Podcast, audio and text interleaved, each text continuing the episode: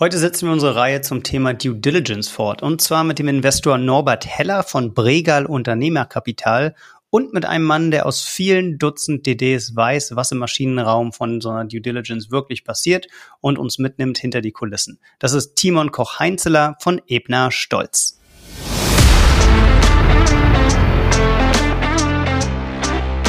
Die Bewertung ist ja nicht, nicht immer der einzige Aspekt. Manchmal ist es so, dass man sich eine ganz spezielle Struktur wünscht mit speziellen Rechten oder auch mit, mit äh, speziellen strategischen Commitments, die man vielleicht gemeinsam abgibt. Das ist dann ein, ein, ein Gefüge. Es gibt natürlich auch äh, M&A-Prozesse, wo kein LOI unterschrieben wird, wo das bis zum Schluss, also bis zum Kauf letztlich als, als kompetitive Auktion durchgeführt wird.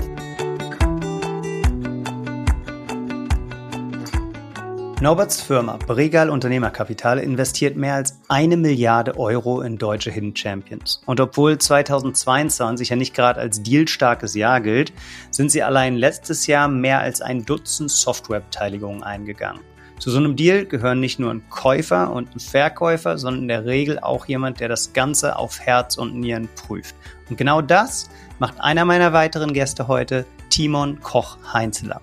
Zu dritt habe ich jetzt mit Norbert und mit Timon circa eine Stunde darüber gesprochen, wie Prüfer einen Investor in der Due Diligence eigentlich unterstützen können und wie die beiden zusammenarbeiten.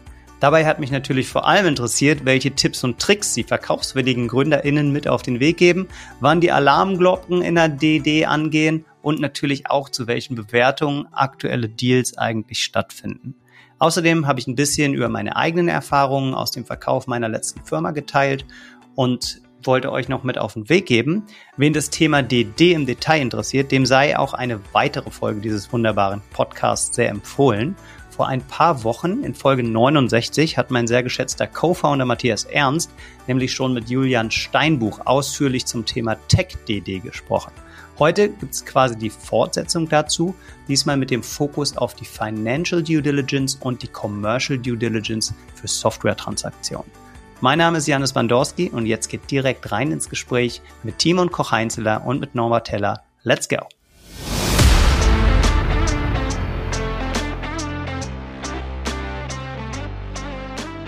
Artist on Air, der SaaS-Podcast für den deutschsprachigen Raum. Wertvolle Tipps, von erfolgreichen Gründern, Top-Investoren und führenden Industriepartnern, die euch bei der Skalierung eures Unternehmens schnell und unkompliziert weiterhelfen. Zusammengestellt von Janis Bandorski, Julius Göllner und Matthias Ernst. Ja, heute zwei Gäste zu Gast im Artisan Air Podcast, nämlich Norbert Heller und Timon Koch-Heinzeler. Wir wollen eine Stunde darüber reden, was passiert eigentlich in der Due Diligence und uns diesmal auf die Financial und auf die Commercial Aspekte fokussieren. Und mich freut es wahnsinnig, dass ich zwei so kompetente Gäste zu dem Thema eingeladen habe und dass sie auch zugesagt haben. Norbert, vielleicht fangen wir mit dir an. Wer bist du eigentlich und was machst du und was ist dein Bezug zum Thema Due Diligence? Ja, hallo Janis, hallo Timon, grüße euch. Äh, danke für die Einladung zu diesem Podcast. Ja, kurz zur Vorstellung. Norbert Heller, ähm, Direktor bei Bregal Unternehmerkapital. Bregal ist ein äh, Investor, äh, berät Fonds bei Beteiligung in mittelständische Unternehmen mit Fokus auf den deutschsprachigen Raum, aber auch darüber hinaus. Die Unternehmen, die wir uns äh, anschauen, wo wir uns beteiligen, sind häufig Hidden Champions oder Marktführer wir decken verschiedenste Branchen ab, wobei die äh, Software- und die Tech-Branche einen sehr, sehr wichtigen Teil unserer Aktivität ausmacht. Da sind wir im deutschsprachigen Raum sicherlich auch einer der, der äh, bekanntesten und aktivsten Investoren. Allein letztes Jahr haben wir an die 15 Softwarebeteiligungen äh, eingegangen. Und ähm, ja, unsere, unser Beitrag ist, Unternehmer zu unterstützen bei der äh, Erreichung ihrer langfristigen strategischen Ziele. Wir unterstützen Unternehmen hierbei einerseits mit Kapital, äh, andererseits aber auch mit unserem äh, Netzwerk in den verschiedenen Branchen, auch mit Expertise, gerade wenn es darum geht, äh, strategische Initiativen, die neu für das Unternehmen sind, anzugehen, wie Internationalisierung oder Marktzugänge. Und vielleicht noch ein Einsatz zu den Größenordnungen, die wir uns anschauen. Ähm, Regal ist ein Investor, der schon relativ äh, groß ist und auch in, in größere etablierte Unternehmen investiert. Für Plattform Transaktionen ist es typischerweise eine Größe ab, ab 5 bis 10 Millionen EBITDA. Das hängt ein bisschen vom, vom, vom Wachstumsprofil der Unternehmen ab. Ähm, für Zukaufunternehmen, äh, ähm, für existierende Beteiligungen können es aber auch kleinere ähm, äh, Zukäufe sozusagen sein von der Größe her. Vielleicht noch ein, ein letzter Satz zu Due Diligence. Das ist ja unser Hauptthema heute. Das ist äh, natürlich unser, unser Tagesgeschäft, äh, weil das zur, zur Prüfung jeder Transaktion dazugehört. Und ja, ich freue mich äh, auf die Diskussion heute. Wunderbar. Das heißt, Norbert, du deckst primär die Kapitalmarktseite des Gesprächs ab und gibst uns so die Perspektive von einem Investor wirklich, ähm, wie ein Investor auf eine Tech Due oder auf eine Due Diligence äh, drauf guckt, sorry. Und ähm, dann haben wir noch Timon im Gespräch. Timon Koch-Heinzeler, magst du dich auch kurz vorstellen, Timon, und äh, welche Perspektive du mit ins Gespräch bringst? Ja, sehr gerne. Ähm, auch ich freue mich sehr auf die Runde heute. Ähm, Timon, äh, ich bin Manager bei Ebner Stolz. Äh, Ebner Stolz, die meisten werden es irgendwo kennen oder schon mal gehört haben, Prüfungs- und Beratungsunternehmen so ein bisschen im Schatten der, der Big Four, ähm, aber auch wir haben immerhin rund 2000 Mitarbeiter. Ich bin hier im Bereich Transaction Advisory Services.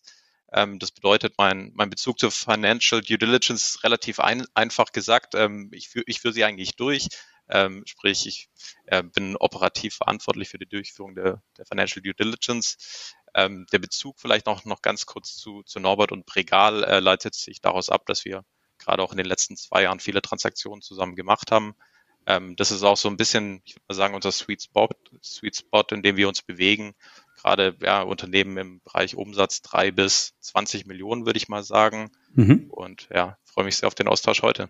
Wunderbar. Also kurz zusammengefasst, Norbert kauft mit seinem Unternehmen Firmen oder beteiligt sich daran und äh, Timon schaut in der DD, ob das alles Hand und Fuß hat. Kann man das so ganz kurz zusammenfassen? Ganz genau, so ist es richtig zusammengefasst. Sehr gut, ja. Dann machen wir den Schritt doch vielleicht einmal ganz am Anfang. Äh, Norbert, wie werdet ihr eigentlich auf potenzielle Targets aufmerksam? Du hast ja gerade in deiner Einführung schon angerissen. Es ist so, dass ihr teilweise nach Plattformen schaut mhm. und dann nach Zukäufen für diese Plattformen. Vielleicht kannst du das noch einmal ähm, umreißen für die Hörer, die jetzt mit dem äh, Plattform-Building-Modell nicht so vertraut sind Sehr und gerne. auch darauf eingehen, wie ihr diese Unternehmen identifiziert. Ja, vielleicht kurz zu dieser Differenzierung. Ein Plattforminvestment ist letztlich ein für sich alleinstehendes Unternehmen, an dem sich die Brigalfonds ähm, äh, beteiligen, welches sozusagen ein strategischer Nukleus äh, ist, den man ähm, ja standalone sozusagen weiterentwickelt. Ähm, Zukauftransaktionen oder Zukaufunternehmen sind dann Zielunternehmen, die äh, strategisch gut zu bereits im Portfolio äh, befindlichen Unternehmen dazu passen, ja, beispielsweise als äh, Ergänzung des Produktportfolios oder als, als Erweiterung des, des, der internationalen Abdeckung, also sprich, die sich strategisch gut in eine bestehende Plattform schon einfügen. So viel vielleicht zur, zur Differenzierung. Mhm. Und kannst du vielleicht nochmal ähm, zur Einordnung der Größenordnung uns einen Überblick über das Portfolio von Bregal geben, wie viel Kapital ihr allokiert habt oder an wie vielen Unternehmen ihr euch beteiligt habt?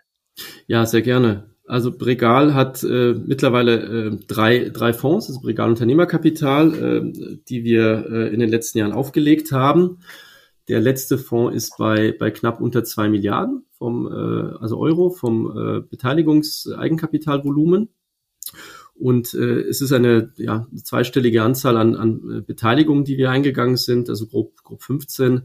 Äh, die Anzahl der Zukäufe ist nochmal deutlich höher, weil äh, nahezu jede Plattformbeteiligung auch äh, eine Art äh, Buy-and-Build-Komponente hat in der eigenen Strategie. Also es geht immer um organisches Wachstum, aber auch um Wachstum äh, über Zukäufe, wo es, sinnvoll ist. Mhm. Die Anzahl der Zukauftransaktionen war, war deutlich über 30 in den letzten Jahren. Also da waren wir, waren wir extrem aktiv. Äh, in dem letzten Fonds jetzt? Alle für den letzten zwei nein, Milliarden Fonds? Nein, nein, in den, okay. in den letzten Jahren über die Fonds verteilt. Ja. Ähm, das, das hängt immer ein bisschen auch vom, vom Plattformunternehmen ab. Einige eignen sich sehr, sehr gut für eine Buy-and-Build-Strategie. Bei anderen ist die organische Strategie vielleicht äh, stärker im, im Vordergrund.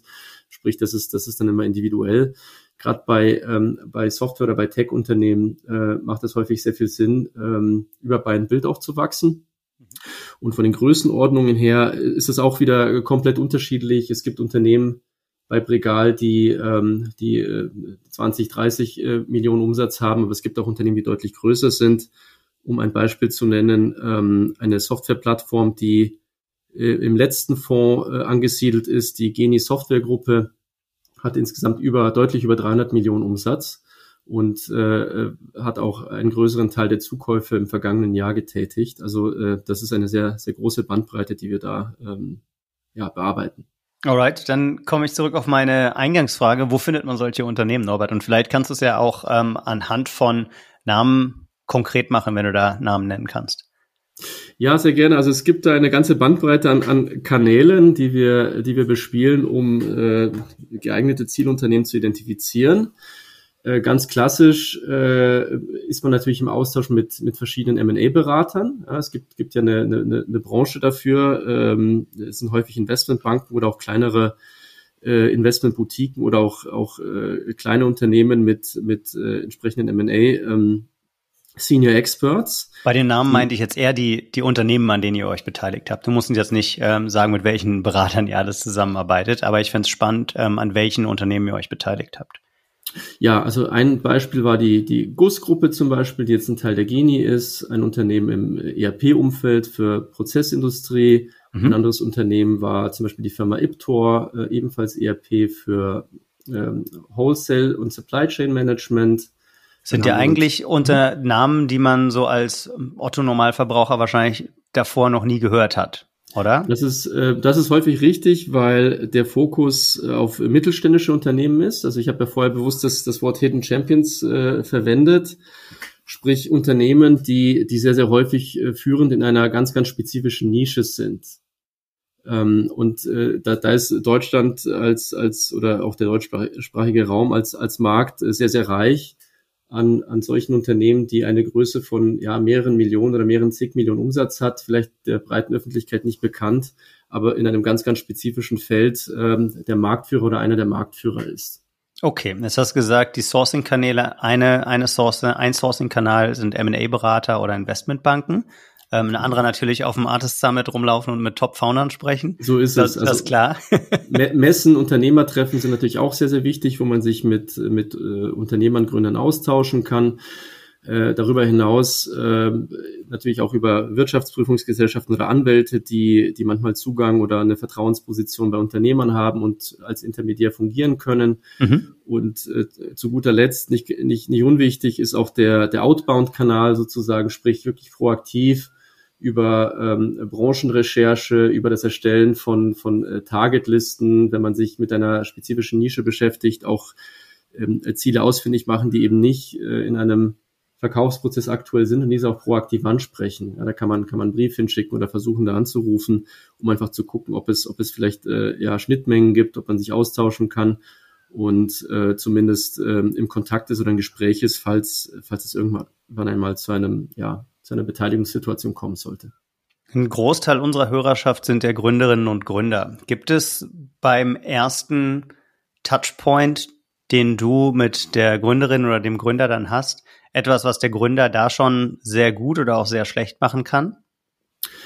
Ja, also äh, ich glaube, es ist wichtig, wenn der Gründer oder die Gründerin bereit ist, äh, so ein Gespräch zu machen, vielleicht äh, grundsätzlich einen Überblick sich zu verschaffen, welche, welche Ziele verfolgt man eigentlich mit dem Gespräch. Ja, also wichtig, wichtig ist transparente Kommunikation für uns. Wenn man, wenn es zu einem ersten Treffen kommt, haben wir natürlich klare Vorstellungen, was, was, was unser Ziel ist aus dem Gespräch. Ähm, es wäre hilfreich, wenn ähm, die Gründerin oder der Gründer eine Vorstellung hat, will man sich sozusagen jetzt in, in, der näheren Zukunft beschäftigen mit einer Beteiligung oder ist es was für später? Ähm, hat man sich Gedanken gemacht, für was würde man überhaupt einen Partner brauchen? Geht es darum, ähm, äh, sozusagen Ertrag zu realisieren, also Geld vom Tisch zu nehmen, letztlich was, was äh, eine Möglichkeit ist, oder möchte man eigentlich einen Partner, der sich äh, mit einem Teil äh, der Anteile beteiligt, um, um vielleicht Initiativen nach vorne zu bringen oder das Unternehmen auch, auch weiterzubringen in Aspekten, die die vielleicht äh, ohne Partner schwierig sind, ja, äh, wo man vielleicht ein Netzwerk äh, internationaler Natur braucht oder ähnliches. Also mhm. sprich, sprich eine klare Vorstellung äh, von den Zielen und transparente Kommunikation ist wichtig. Was auch hilft, ist, ähm, das kann man, muss man nicht zwingend beim ersten Gespräch machen. Das, das ist auch äh, völlig fein, das später zu tun. Aber ein Investor wie wir oder auch andere werden relativ schnell versuchen, nach ein paar Eckdaten zu fragen, um äh, zumindest abschätzen zu können, ob äh, ein weiterer Austausch Sinn macht, ob es sozusagen im Mandat liegt, ja, vom, vom jeweiligen Investor. Äh, dazu gehören Größenkriterien, dazu gehören äh, Informationen zur Profitabilität, zu Kunden und so weiter. Ähm, da wäre es hilfreich, wenn man zumindest ein paar grundsätzliche Informationen mal relativ frühzeitig austauschen kann, um sicherzustellen, dass man da auch ähm, äh, beiderseits sozusagen die Zeit gut nutzen kann. Wie sind die Reaktionen darauf, wenn ähm, jemand beim Geschäftsführer oder bei der Gründerin anruft und sagt so, hallo, ich bin Norbert von Bregal, sag mir doch mal deinen Umsatz, dein, deine Profitabilität, dein Wachstum über die letzten drei Jahre, vielleicht noch deine Churnrate. ähm. Ja, so, so funktioniert das natürlich nicht ganz. Ähm, äh, tatsächlich ist es häufiger so, dass man vielleicht erst über, über einen Brief oder, oder, oder über schriftliche Anfrage sozusagen ähm, äh, Aufmerksamkeit auf sich lenkt und äh, dann äh, abfragt, ob es Interesse an einem Austausch gibt. Sprich, äh, so, so kalt läuft es dann nicht ab. Ähm, und in der Regel ist es so, dass man vielleicht in einem ersten Gespräch erst ähm, ein bisschen was zu sich erzählt natürlich und den, den Investmentansatz beschreibt, ja, mit dem man äh, unterwegs ist und äh, sicherstellt, dass der Gründer oder die Gründerin sozusagen Transparenz hat, was man eigentlich macht. Ja, also was, was für eine Art Investor ist man, ähm, wonach sucht man, ähm, welche Strategie verfolgt man und dann guckt, äh, passt das, äh, passt das vom Ansatz, äh, passt das von der Chemie, ähm, bevor man dann vielleicht in einem zweiten Gespräch überhaupt erst zu den, zu den Zahlen kommt. Aber äh, spätestens im, im, im zweiten oder dritten Gespräch sollte man äh, sozusagen vielleicht äh, ein paar Kerninformationen austauschen, aber, aber vielleicht nicht direkt beim ersten Anruf. Ja, ja, alles klar. Und dann, dann kommt ja auch Timon wahrscheinlich ins Spiel. Und äh, wenn du dir dann so die ersten Kerninformationen auch anguckst, Timon, hast du da bestimmte Kennzahlen in der DD, die immer wiederkehrend kommen, wo du sagst, wenn es da, wenn da ein bestimmter Korridor nicht getroffen wird, dann wird es wahrscheinlich problematisch oder wo du sehr früh schon eine Indikation darüber bekommst, ob das ein guter oder ein schlechter Deal werden wird oder die Wahrscheinlichkeit, mit der ein Deal durchgehen wird. Gib uns da doch mal so ein bisschen äh, Fleisch am Knochen, auf was du da als allererstes schaust. Ja, also was, was du ansprichst, ist sicherlich, ob man, ob man von vornherein oder relativ früh sogenannte Red Flags irgendwo identifizieren kann. Ähm, ich glaube, es ist gar nicht so, so leicht zu beantworten, ähm, auch sich da festzulegen jetzt auf bestimmte Kennzahlen. Also weil es kommt einfach drauf an. Ähm, jetzt nehmen wir mal ein Beispiel, ähm, wenn, wenn wir jetzt ein Wachstumsunternehmen nehmen oder ein Wachstumscase, ein Unternehmen, das auch schon Cashflow positiv ist und die Bewertung letztendlich auf einem, auf einem positiven bereinigten EBITDA basiert, dann ist das natürlich für uns zunächst mal oder auch für, für die Kollegen von Pregal, von dem Investor, die wichtigste Kennzahl. Wie valide ist die eigentlich?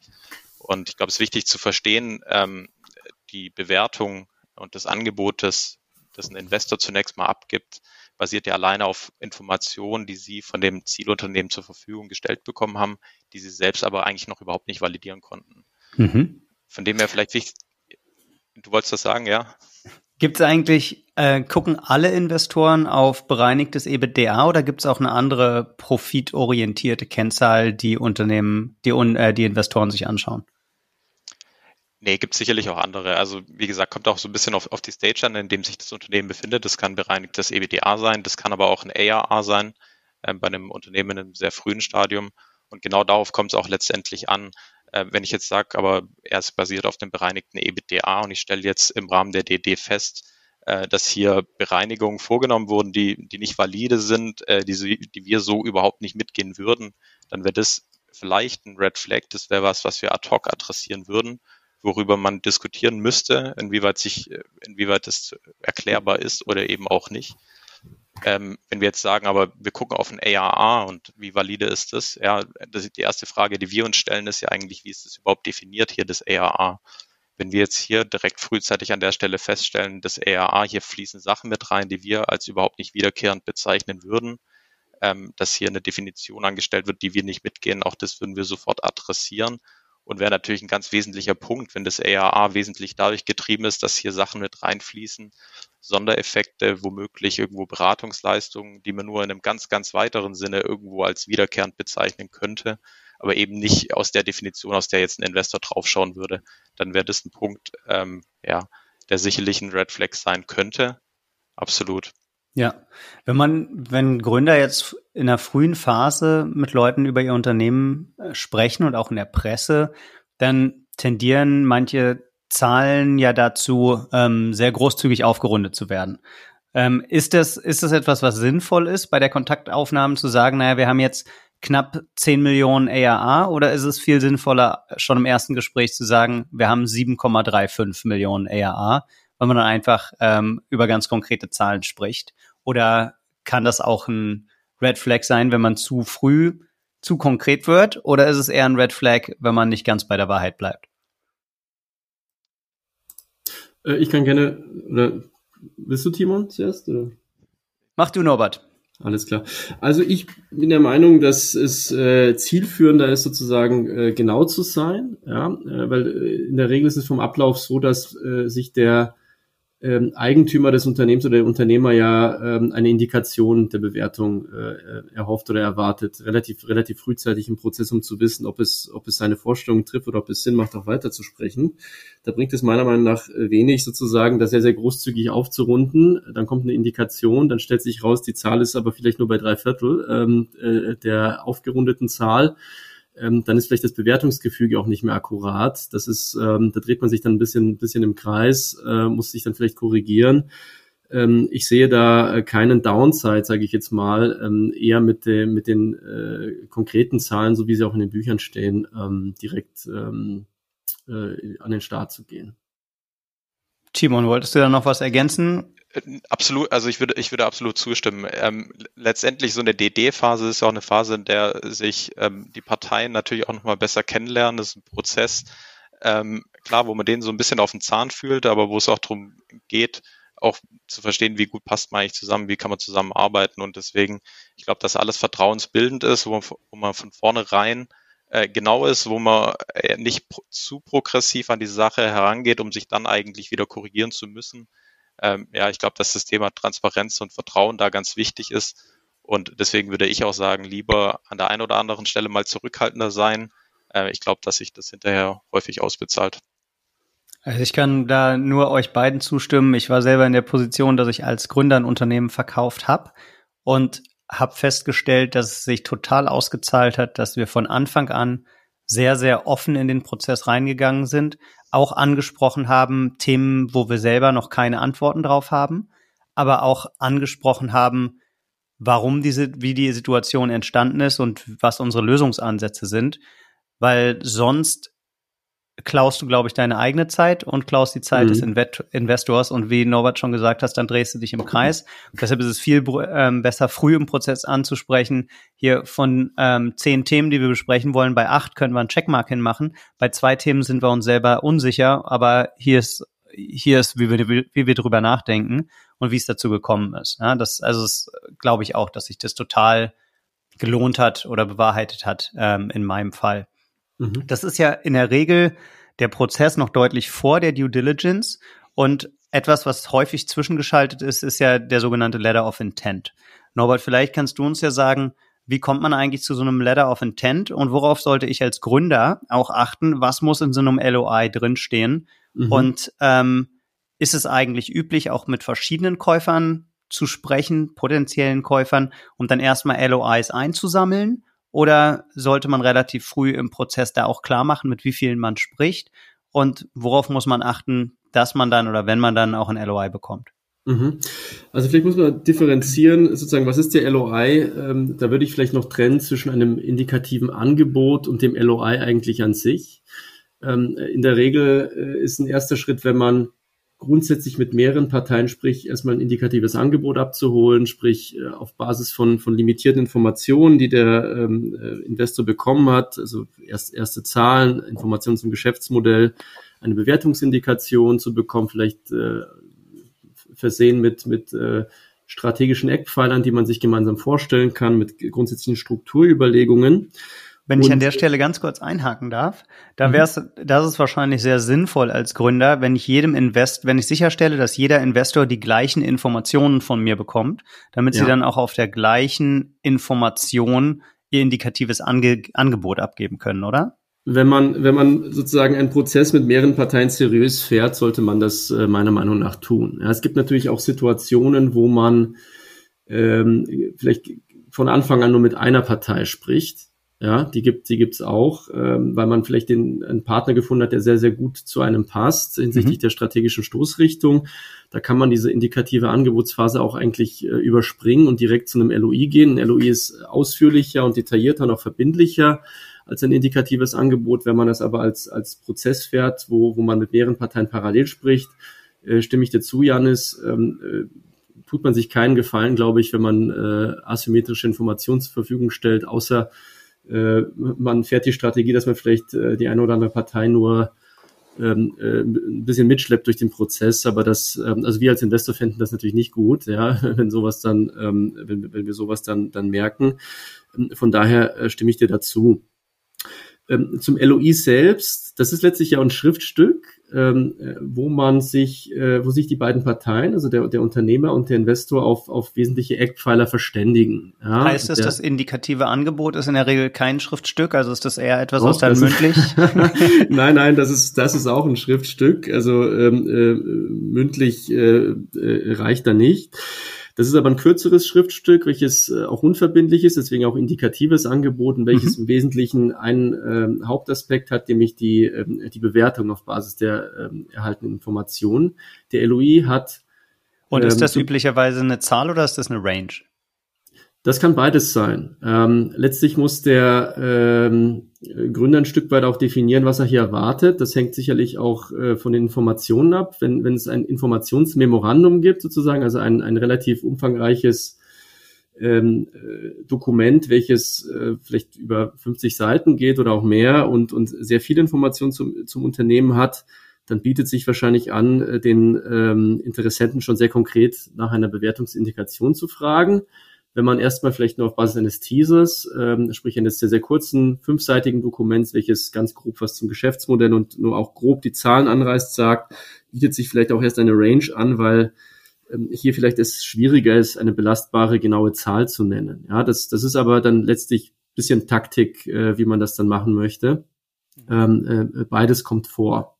Ja, letztlich eine, eine, eine Range, ähm, führt dazu natürlich, dass, ähm, äh, dass man das auch äh, ausschöpft, nicht? Dass ein Investor vielleicht eine, eine breite Range äh, anbietet mit einer relativ hohen Zahl am oberen Ende dieser Range, aber eigentlich äh, eher die, das untere Ende der Range vielleicht im, im, im Auge hat. Von daher ist, ist vielleicht eine, eine genaue Zahl die, die etwas wertvollere Angabe hier.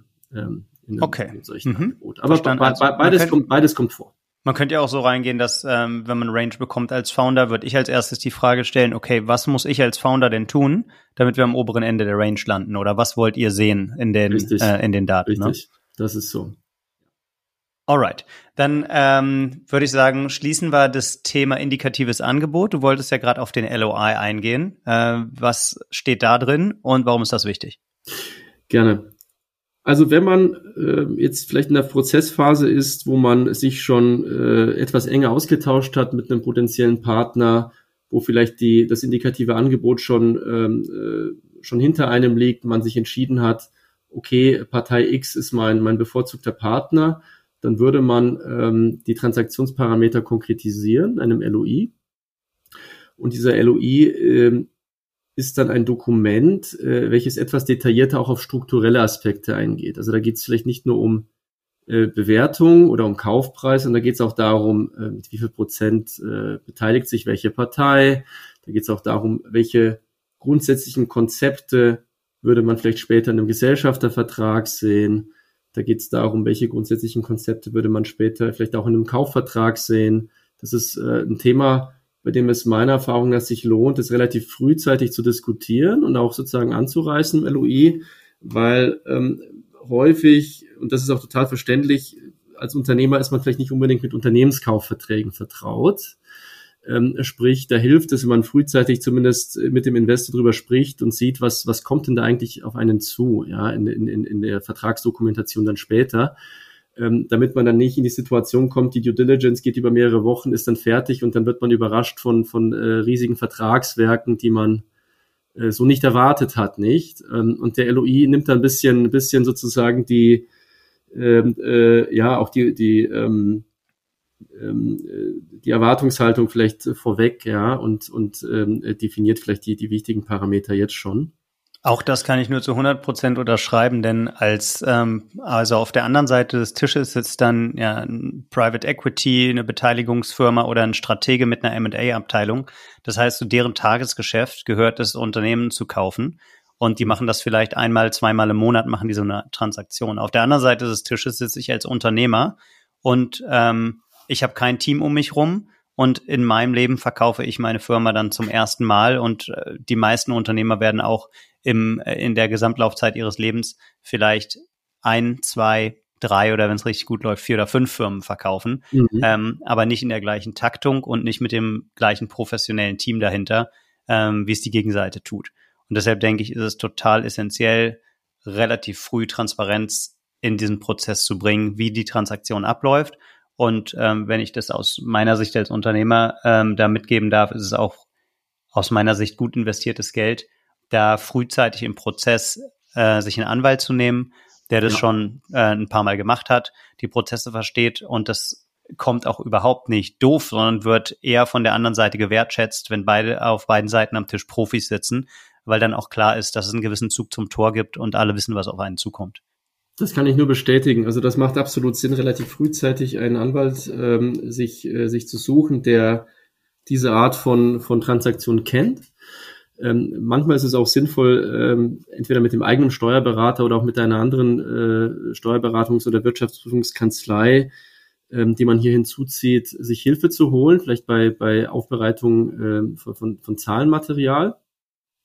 Und vielleicht noch drei, drei Aspekte, die vielleicht noch hilfreich sind, ähm, die häufig auch in einem LOI stehen, ist äh, einmal äh, künftiges äh, Geschäftsführungskonzept. Das kann ja auch sein, dass ein Gründer vielleicht ähm, nicht plant, längerfristig äh, operativ an Bord zu bleiben oder sich das dann äh, teilt mit, mit, mit anderen Mitgliedern des, des weiteren Managements, so dass man da vielleicht schon in Grundzügen regelt, wie sieht denn äh, die Governance going forward aus? Ja, vielleicht auch welche ähm, welche Rechten und Pflichten, Rechte und Pflichten haben denn beide Parteien? Äh, es kann sein, dass der Investor sagt, okay, bei einigen Geschäften ähm, möchte ich zustimmen, ähm, die, die vielleicht äh, von größerer strategischer äh, Reichweite sind.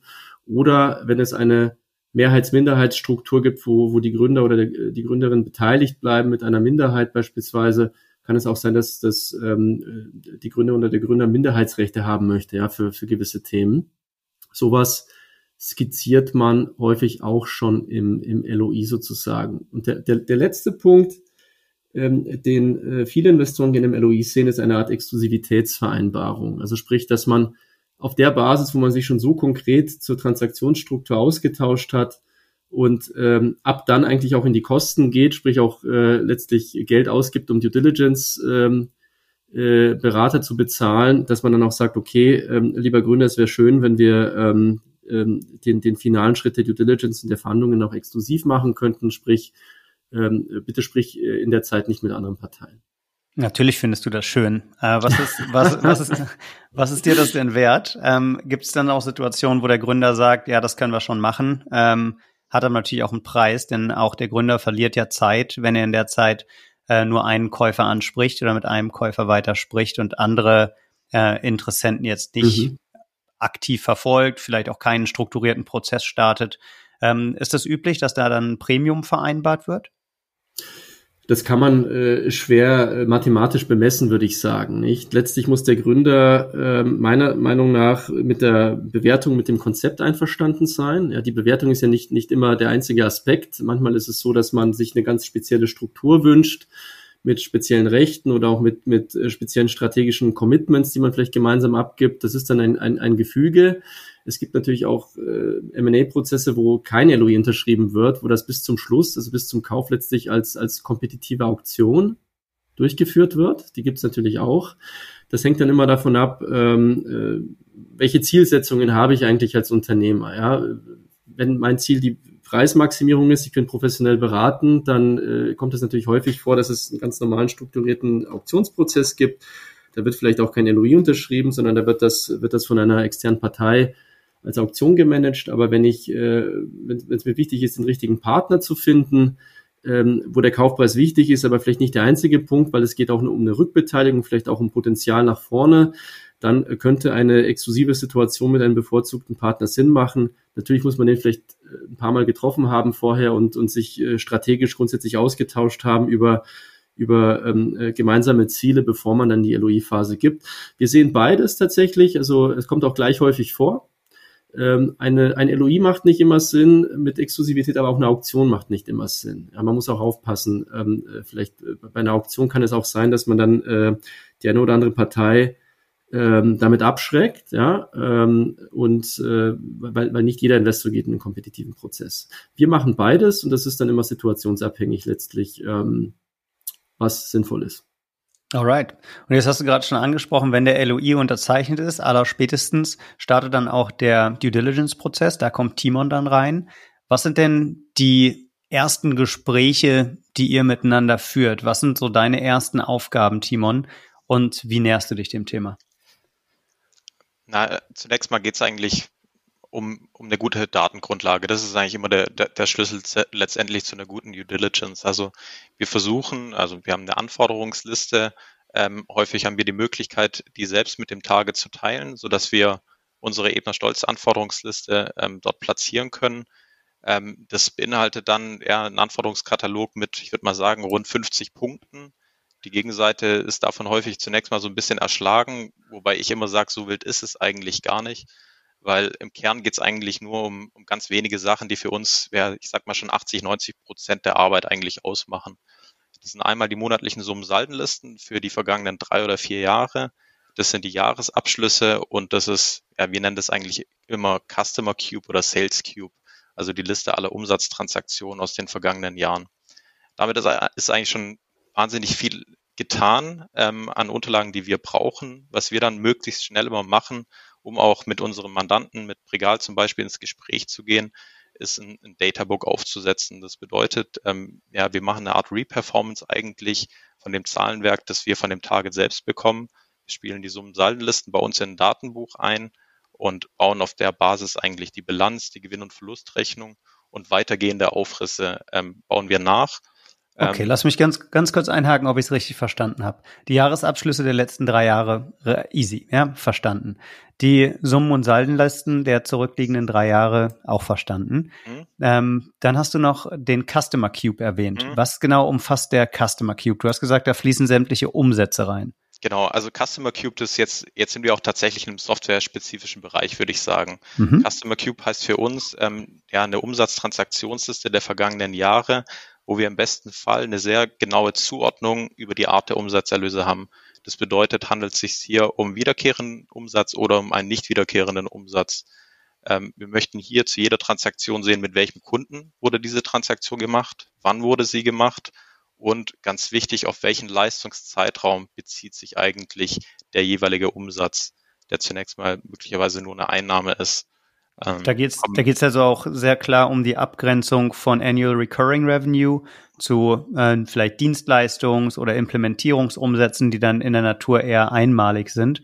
Und auch bei AAA gibt's ja verschiedene Möglichkeiten, das zu definieren oder verschiedene Ausgestaltungen. Wer da weiter tiefergehende Informationen haben will, dem kann ich auch sehr die Artist on Air Folge mit Michael Raga äh, ans Herz legen, der da äh, sehr stark nochmal auf die KPIs eingegangen ist. Gut, dann machen wir an der Stelle weiter. Jahresabschlüsse, Summen und Saldenlisten, dann den Customer Cube, um wiederkehrenden von nicht wiederkehrenden Umsätzen ähm, zu trennen und auch klar zu differenzieren, was ist eigentlich Umsatz, was ist eine Einnahme und ähm, in wel welcher Periode ist das zuzuordnen. Okay, jetzt habt ihr die, ähm, die Bilanz nachgebaut quasi und ähm, habt den Jahresabschluss. Was ist der nächste Schritt? Genau, jetzt haben wir unser Datenbuch eigentlich fertig, haben ersten Blick auf, auf die Financials, die wir dann auch einmal mit dem Mandanten durchdiskutieren. Und im nächsten Schritt würden wir jetzt ähm, in QA-Prozess einsteigen. Das bedeutet, dass wir auf Basis von den Informationen, die wir hier haben, ja, eine Art Frageliste erarbeiten. Letztendlich, unser Ziel ist es, möglichst jede einzelne Position bestmöglich zu verstehen, die Bewegung nachzuvollziehen und alleine mit den, mit den Summensaldenlisten, mit den Financials schaffen wir das nicht. Das bedeutet, wir gehen hier in so einen Q&A-Prozess rein. Ähm, ja, häufig ist es direkt auch über einen Datenraum abgebildet, dass man dort Fragen an das Management adressieren kann.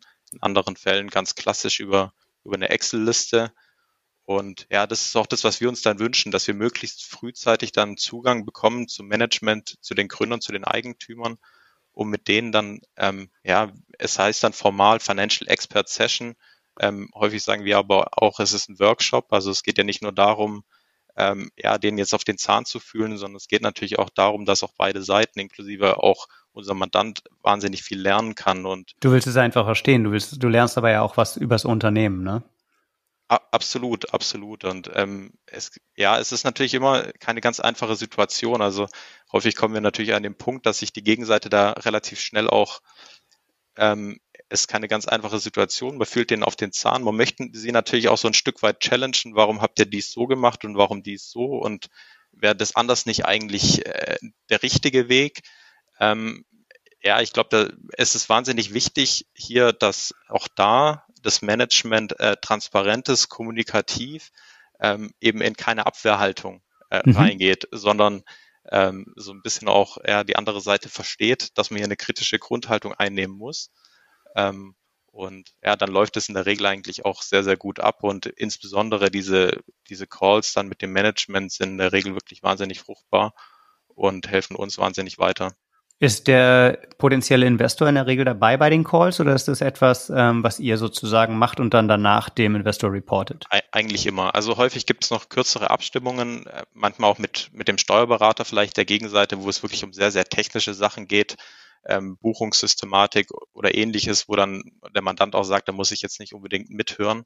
Ähm, aber in der eigentlichen Financial Expert Session ähm, ist, ist der Mandant eigentlich immer mit dabei, absolut. Was kann ich denn als Gründerin, als Gründer machen bei der Gründung des Unternehmens und ähm, beim Aufsetzen meiner Ordnerstruktur, meiner Buchhaltungssoftware, was mir und einem potenziellen Käufer dann später viel, viel Zeit spart und das Leben einfacher, einfacher macht? Ja, also grundsätzlich sprichst du schon mal genau das Richtige an, nämlich ähm, den Zeitpunkt, wann du damit anfangen sollst, nämlich genau am Anfang. Ähm, viele stehen natürlich dann so ein bisschen vor dem Problem, ähm, dass man das Ganze ein bisschen schleifen lässt und irgendwann geht man in so einen Prozess rein und dann wird es natürlich schwierig. Von dem her genau richtig. Von Anfang an eine saubere Struktur. Ähm, die Basis ist eine saubere Finanzbuchhaltung, ein sauberes Monatsreporting. Das bedeutet, ich habe ja eine Möglichkeit, dass ich sage, ich setze meine Finanzbuchhaltung so auf, ähm, dass ich eigentlich unterjährig erstmal gar nichts buche und am Jahresende gebe ich dann alles mal dem Steuerberater und der, der bucht es dann für mich hoffentlich ordentlich. Im besten Fall habe ich dann auch einen sauberen Jahresabschluss. Ich habe aber mit Sicherheit schon mal keine sauberen Monatsabschlüsse. Mhm. Damit geht's meines Erachtens schon mal los, zu sagen, okay, gibt es da bestimmte Tools um, oder Buchhaltungssoftware, Finanzbuchhaltungssoftware oder Setups, die du Early-Stage-Gründern besonders empfehlen kannst oder vielleicht auch etwas, wovon du dringend abrätst? Weiß ich jetzt gar nicht, ob ich jetzt wirklich was Konkretes empfehlen würde. Also ich, ich glaube, mit einer, mit einer Stand, Standard-Datev-Anwendung ist man eigentlich gut aufgehoben, auch in einem frühen Stadium. Ähm, was natürlich immer wichtig ist, irgendwo dann die Verknüpfung wiederum von meinem Buchhaltungssystem, also beispielsweise Datev mit den verschiedenen Nebenbüchern, die ich habe, aber auch mit den verschiedenen Reportings, mit meinem CRM-System zum Beispiel. Was ist ein Nebenbuch?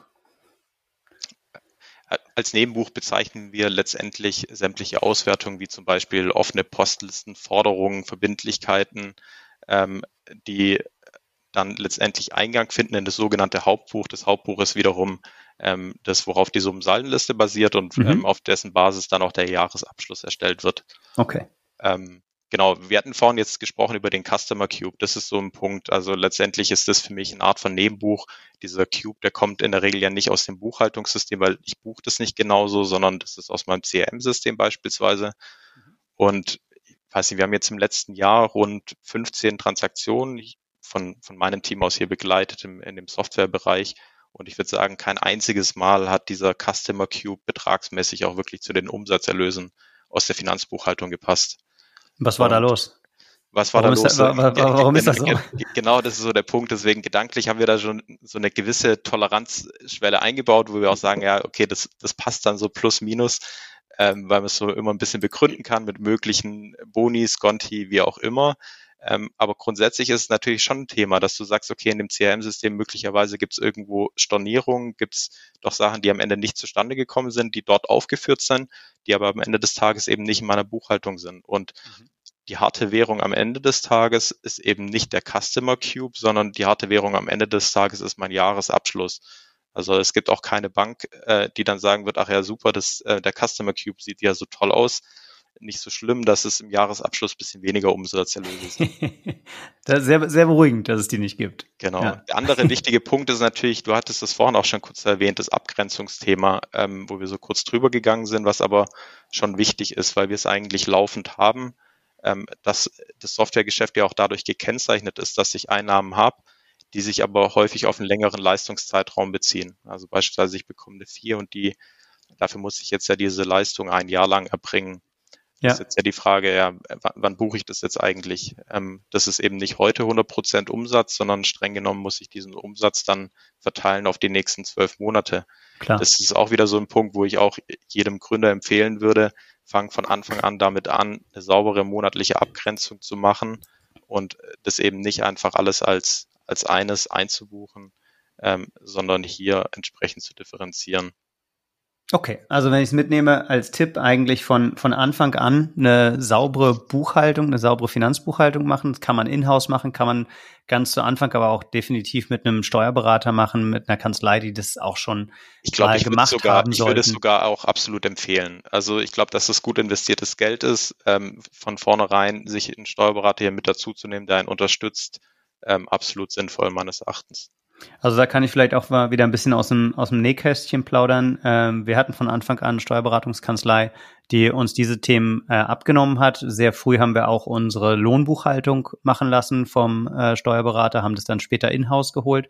Was wir relativ ähm, konstant gemacht haben als Gründer, ist einfach alle Legal-Themen äh, direkt in den richtigen Ordner geschoben. Die Summen- und Saldenlisten da hingelegt, wo wir sie dokumentiert haben wollten, die BWAs da hingelegt ähm, alle Themen, die vom Notar kamen, in den Notarordner geschoben, alle Themen, die vom Patent- und Markenamt kamen, äh, dahin geschoben, äh, alle Legal-Themen einfach einer Struktur zugeführt, wo es dann, als es in die DD ging, relativ einfach war, dem Kaufinteressenten auch zu sagen, das hier ist unser Legal-Ordner, das hier ist unser Tax-Ordner, da gibt's folgende Unterordner. Und äh, natürlich kamen dann da ein, zwei Rückfragen, ähm, habt ihr noch einen Ordner dafür oder in welchem Ordner finde ich das und das Dokument? Logisch, aber eine Grundstruktur zu haben, ist erstmal besser als ein Schuhkarton, würde ich denken.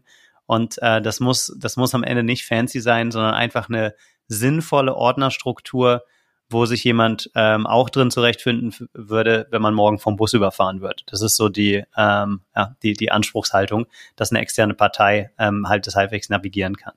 Absolut. Also vielleicht das in, ja, im Rahmen so einer Due Diligence, sowohl Financial, aber auch Legal, Tax, Commercial.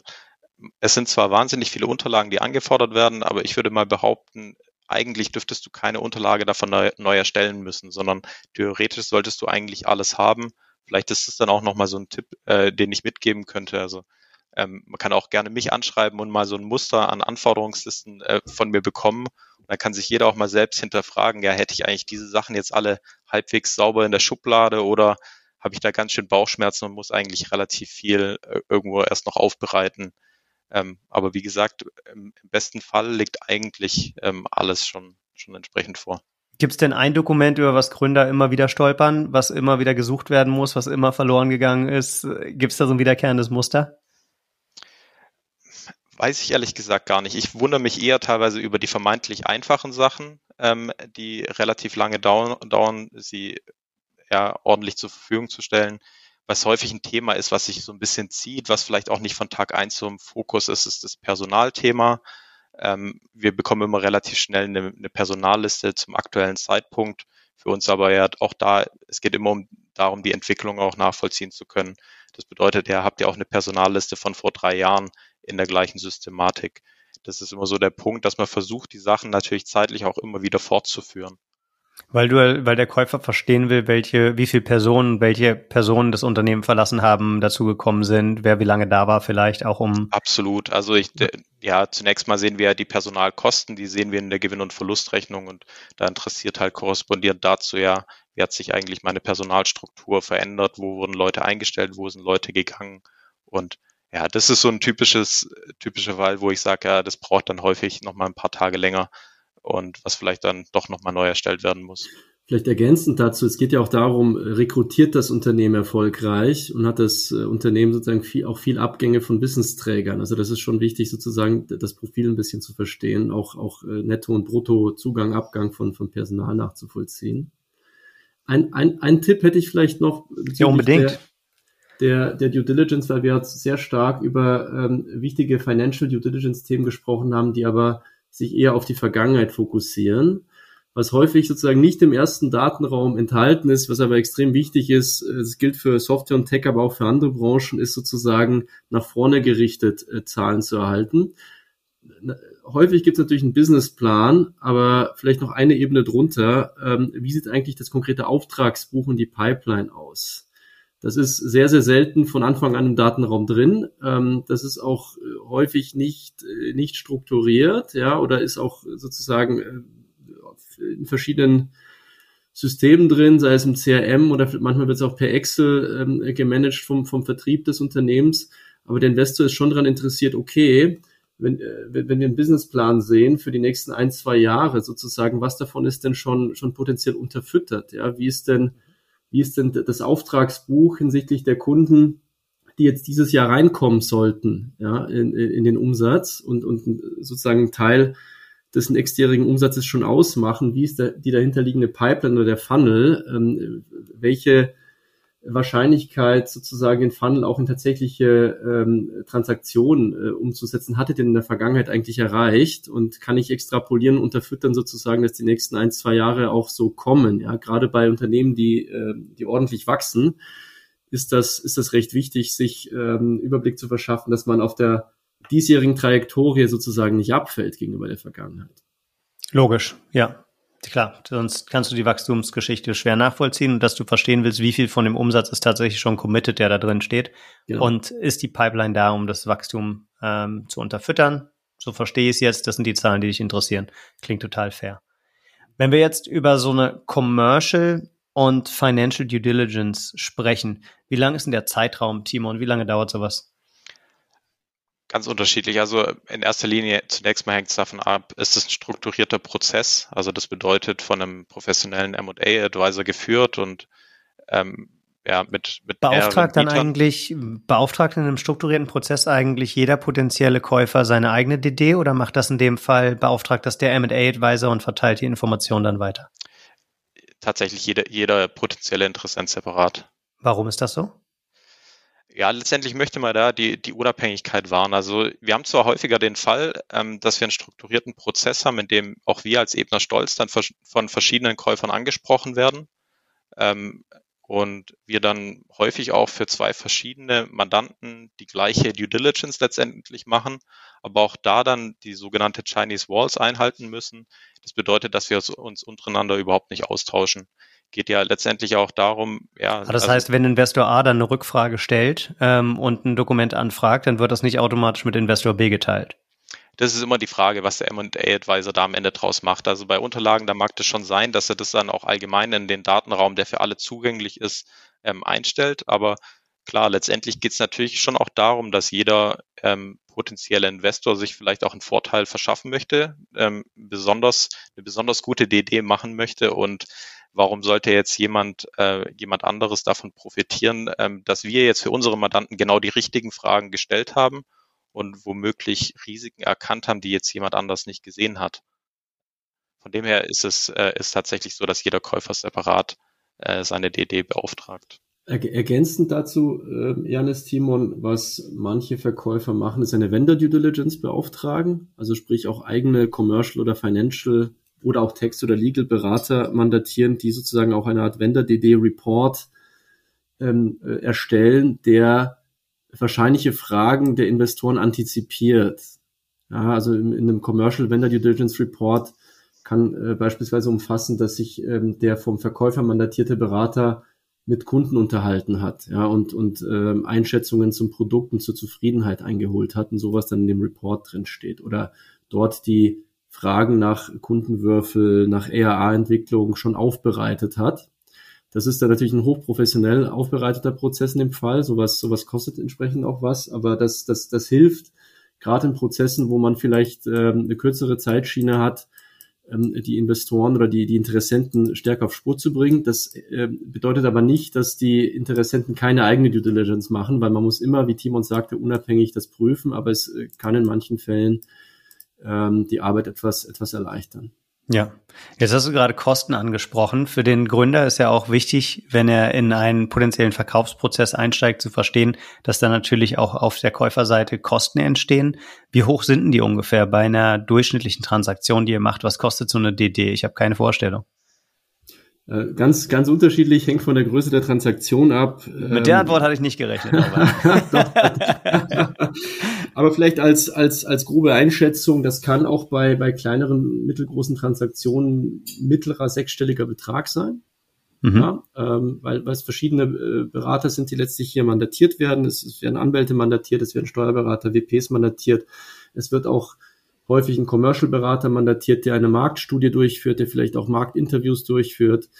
Ähm, also das kann, kann durchaus da in, der, in, in dieser Spanne liegen. Bei ganz großen Transaktionen äh, kann das auch, kann das auch äh, in den siebenstelligen Betrag fallen.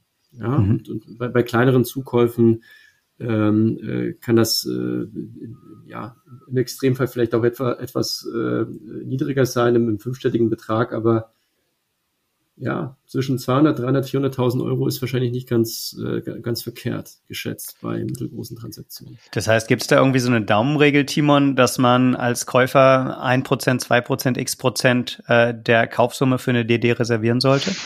Ich glaube, das so, so würde ich sagen, kann man das eigentlich nicht ausdrücken aus meiner Sicht, äh, weil andere Faktoren die Komplexität einfach beeinflussen können und entsprechend auch die Kosten treiben können. Von dem her ja, würde ich mich damit schwer tun. Das heißt, ihr rechnet in der Regel pro Stunde ab? Wir rechnen absolut pro Stunde ab. Natürlich ja. geben wir gegenüber unseren Mandanten am Anfang eine Honorarschätzung ab, ähm, ja, wo wir sagen, wo wir voraussichtlich landen werden. Wir sind da transparent und ähm, ja, schicken ähm, ja, jede Woche, jede zweite Woche dann Update raus, damit man, damit man dann sieht, wo man da im Moment steht mit den Kosten, genau. Ich war ähm, jetzt gerade noch eine Antwort schuldig, was, was die Länge des Prozesses angeht, weil ich gesagt hatte, ja, es kommt drauf an. Es ist ja ein bisschen korreliert dann auch. Ist. Genau, ganz genau, es korreliert auch damit. Ähm, von dem her, also wir haben Fälle, ähm, ja, da, da haben wir teilweise eine DD schon gemacht in, in zwei Wochen und dann war auch schon der Kaufvertrag unterschrieben. Das sind dann vielleicht Konstellationen, wo wir eine Exklusivitätsvereinbarung haben für einen sehr, sehr kurzen Zeitraum und wo der Mandant dann eben auch alles daran setzt, in diesem Zeitraum ähm, die DD komplett durchzuziehen ähm, und das dann auch zu einem Designing auch herbeizuführen.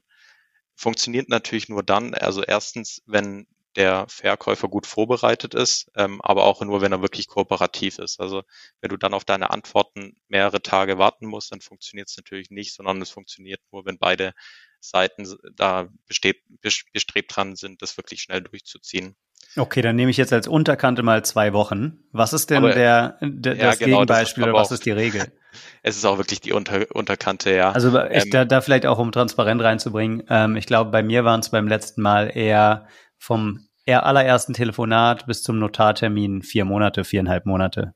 Hm. Ich glaube auch, dass das tatsächlich realistisch ist und äh, ja, vielleicht auch eine ganz ja, ungefähr dem Durchschnitt entspricht. Also wir haben teilweise Extremfälle, wo sich das dann über ein Jahr zieht, aber ja, das hat dann irgendwo schon auch seine Gründe.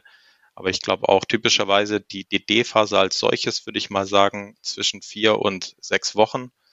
Ähm, wie lang der, der Käufer dann davor, aber mit denen auch schon zugange ist, ist dann häufig was, ja, das bekommen wir dann manchmal gar nicht so mit. Kann der Norbert eher was dazu sagen. Ähm, aber die reine DD würde ich mal sagen, in den meisten Fällen zwischen vier und sechs Wochen. Ja, okay. Dann, jetzt haben wir gerade schon über Geld gesprochen. Lass doch beim Thema Geld nochmal kurz bleiben. Norbert, was sind denn aktuell Multiples im Bereich B2B SaaS? Und wovon hängen die ab? Also, ich meine, es gibt, ähm, warum stelle ich die Frage so? Ähm, du wirst jetzt wieder sagen, es kommt drauf an, äh, ver vermute ich. Und ja, ich weiß, dass es Transaktionen gibt, wo eine Company vielleicht mit einem Fünfer, Sechser oder Siebener Umsatzmultiple äh, bewertet wird. Es gab aber vor anderthalb Jahren auch Companies an der Börse, die sind mit einem 80er, 100er, 120er Multiple bewertet worden. Also zwischen 5 und 100. Vielleicht kannst du mal ein bisschen einordnen, was sind denn da die Kernkriterien, auf die es ankommt und in welche Richtung bewegt sich der Markt gerade? Ja, sehr gerne. Also du hast schon einen richtigen Aspekt genannt. Bei äh, schneller wachsenden B2B SaaS-Unternehmen ist es häufig der Umsatz oder der ERA, vielleicht um es uns ein bisschen einzuengen, ähm, der relevant ist. Ähm, das muss natürlich nicht immer so sein. Es gibt auch Transaktionen von Unternehmen, die vielleicht äh, sehr margenstark sind und, und äh, aber nicht ganz so schnell wachsen, wo man auf EBITDA-Multiplikatoren geht. Aber bleiben wir vielleicht mal bei den ERA oder Umsatzmultiples. Ähm, die Bandbreite kann, kann groß sein, wie du sagtest. Ich glaube so die ähm, das, was, was ich jetzt häufiger am Markt gesehen habe, ist, ist, ist eher im, im höheren einstelligen Bereich. Ja, aber das ist auch, wie, wie gesagt, nur, nur jetzt ein, ein Datenpunkt. Die, die Bandbreite kann sehr, sehr groß sein, weil das von, von Parametern abhängt, wie ist das Unternehmen eigentlich auf einer Lösung, bei der es einen klaren technologischen USP hat, wo es niemand anders gibt. Es gibt massive Penetrationsgewinne. Ähm, die Runrate vom Wachstum ist 100, 200 Prozent. Ähm, keiner der großen äh, Tech-Konglomerate kann das replizieren. Also solche Themen, also sprich, wo man eigentlich äh, eine hohe Conviction hat, dass das total durch die Decke geht, da, da kommen auch schon mal sehr, sehr hohe Multiples zustande. Was bedeutet sehr, sehr hoch? Also wenn du sagst hoch ähm, im hohen einstelligen Bereich, dann sage ich mal, das ist ein Siebener, Achter oder Neuner ARA-Multiple. Ja, wenn du sagst sehr hoch, dann ist es was anderes. Dann kann es, kann es auch höher sein. Das ist typischerweise nicht der Turf, in dem wir uns bewegen. Mhm. Ja, also ähm, im, im mittelständischen Bereich, wo es vielleicht eine spezifische Softwarelösung gibt für ein ähm, ganz spezifisches Kundenproblem, wo man ein kleiner Spieler äh, ist, der vielleicht eine bestimmte Nische beackert. Es gibt aber dann äh, Tochterunternehmen von, von Google oder wem auch immer, die das vielleicht in Amerika schon, schon machen. Also sozusagen, man hat einen, einen gewissen äh, Marktscope, in dem man sich bewegt, man wächst schnell, aber man wird jetzt vielleicht nicht der nächste Salesforce werden. Dann ist man vielleicht eher in dem, in dem hohen einstelligen Bereich, wobei, das muss man schon auch betonen, ähm, gerade die high, die, die hoch äh, oder stark wachsenden Technologieaktien, man hat es ja an den, an den Börsenkursen gemerkt, die haben schon äh, stärker gelitten als eher konservative oder defensivere Titel die ähm, äh, eher konsistenteres, aber auch niedrigeres Wachstum und, und mehr Stabilität haben, weil äh, natürlich die Sensitivität des Geschäftsmodells auch höher ist, ja, bei den schnell wachsenden Titeln. Auch häufig die Und gibt es die, diesen Trend auch im privaten Markt, in dem ihr euch bewegt? Dass die Zu, zunehmend, Multiples da zurückgegangen sind? Zunehmend mit, mit einem Lag wahrscheinlich, ja. Also äh, ich, ich, ich habe nicht den, den, den kompletten View über den Markt sozusagen. Es werden immer noch hohe Multiplikatoren für spezifische Modelle gezahlt. Geschäftsmodelle gezahlt, aber man merkt auch, dass vielleicht äh, Investorenpools kleiner werden oder Investoren zurückhaltender sind und dann für manche Unternehmen, wo man vor äh, drei Jahren noch dachte, dass man äh, zehnmal RA bekommt, bekommt man vielleicht nur noch sechs oder sieben äh, im aktuellen Umfeld. Und da muss man sich natürlich Gedanken machen, ist das dann trotzdem äh, viable oder, oder nicht hängt zusammen, ähm, wie, wie, gesagt, einmal mit der Sensitivität in dem aktuellen Umfeld. Ja, du hast Inflation, du hast äh, extrem hohe Finanzierungskosten mittlerweile und, und äh, Investoren nehmen ja häufig Fremdkapital auf. Diese Kosten müssen sie ein, einfakturieren in, in, in den Investment Case. Und das ähm, wirkt sich auch im privaten Markt vielleicht mit einem Time-Lag auch aus, letztlich nicht. Äh, hängt auch davon ab, welche strategische Vision man hat. Wenn man als Investor vielleicht schon drei Zukäufe im Gepäck hat, dann ist, äh, dann hebelt das natürlich die, die klassischen Bewertungsschemen ein bisschen raus, wenn man vielleicht dann direkt schon mit Synergien oder mit, mit, äh, mit Potenzialen plant, die jetzt äh, in einem normalen Business Case so nicht auftauchen. Nicht? Ja. Ähm, also grundsätzlich, glaube ich, ist äh, schon fair zu sagen, dass Bewertungen ein bisschen unter Druck kommen, auch im, auch im privaten Markt. Das ist, äh, glaube ich, auch keine Überraschung für, für, für irgendjemanden. Aber ähm, bei, bei guten Geschäftsmodellen ist das durchaus in den Ranges, die ich vorher erwähnt habe. Okay. Und wenn man auf Profitabilitätskennzahlen schaut? Da ist die Bandbreite, die ich nenne, wahrscheinlich jetzt auch sehr, sehr breit. Ähm, äh, kommt drauf an, ist die Technologie äh, auf einem modernen Stack, ist das, ist die Kundenkonzentration ähm, hoch oder ist sie niedrig? Aber um, um eine ganz grobe Range anzugeben, zwischen 10 und 25 Mal ähm, gibt Alt, es. Altes, äh, altes Tech-Stack, sehr konzentrierter Kundenkreis, hohes, hohes Risiko, eher bei 10 vielleicht sogar ein bisschen niedriger. Genau. Und mit einem Top-Tech-Stack, ähm, super diversen Kunden, aber in einem schön strukturierten ICP irgendwo mit Market, ähm, top geführtes Unternehmen. Wo bewegen wir uns da dann am oberen Ende?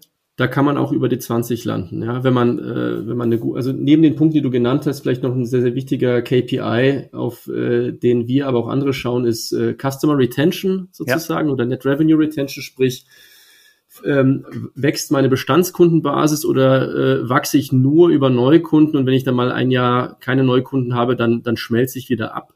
Also das ist, das ist eine der wichtigsten KPIs, die ich hier nennen würde. Und wenn alles passt, äh, werden auch Multiples über, über 20 Mal gezahlt, ja, für, ähm, für manche Geschäftsmodelle. Wer sich das nochmal genauer angucken will, vielen Dank, Norbert, kann auch nochmal auf dem SaaS Glossary auf unserer Website nachschauen. Da lernt man, was ist eigentlich eine Net Revenue Retention, welche Kennzahlen ähm, werden da angeschaut, wie hängt das mit Churn zusammen, um sich da ein bisschen vorzubereiten und auch bestens informiert in so einen potenziellen Verkaufsprozess einsteigen zu können. Vielen, vielen Dank, Norbert und Timon, an euch, dass ihr Licht in diesen DD-Prozess gebracht habt. Wir wären natürlich nicht Artist on Air, wenn wir nicht unsere Abschlussfrage nach den Restaurants stellen würden. Norbert, ich glaube, du bist in München verortet und Timon, du bist in Stuttgart. Von daher fangen wir mit Norbert an. Wo sollten wir unbedingt in München mal essen gehen, Norbert? Ja, ich kann einen äh, extrem guten Asiaten empfehlen, der heißt Hutong Club. Mhm. Ähm, äh, chinesisch, extrem lecker. Ähm, eins meiner Lieblingsrestaurants in München, ganz klar. Kommt, kommt auf die Liste auf der Artist-Website, auf Community und dann unter Städte findet ihr die Restauranttipps von allen unseren Podcast-Gästen. Und jetzt Timon in Stuttgart, wo sollen wir hingehen? In Stuttgart unbedingt in die alte Schule in Gablenberg. Ist mehr, mehr eine Kneipe als ein richtiges Restaurant, aber es gibt ein sensationelles Schnitzel und ein gutes Bier. Äh, und ich habe mich erst gestern wieder persönlich davon überzeugt. alles, alles klar. Zwei, zwei Gastro-Tipps aus München und aus Stuttgart. Viele, viele Infos zum Thema Due Diligence, wie das eigentlich läuft.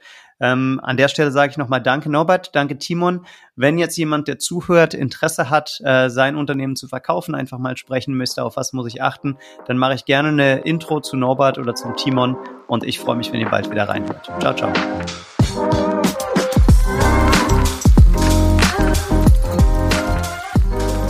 Das war's zum Thema Due Diligence für heute.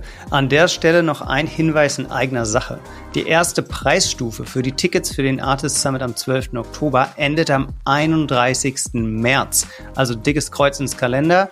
Und wer dabei sein will und noch ein paar Euro sparen will, sollte unbedingt bis 31. März auf die Website www.artist.net gehen und sich bewerben, um dann mit 400 GründerInnen und InvestorInnen zu netzwerken, zu lernen und auch ein bisschen Spaß zu haben. Bis dahin, ciao, ciao.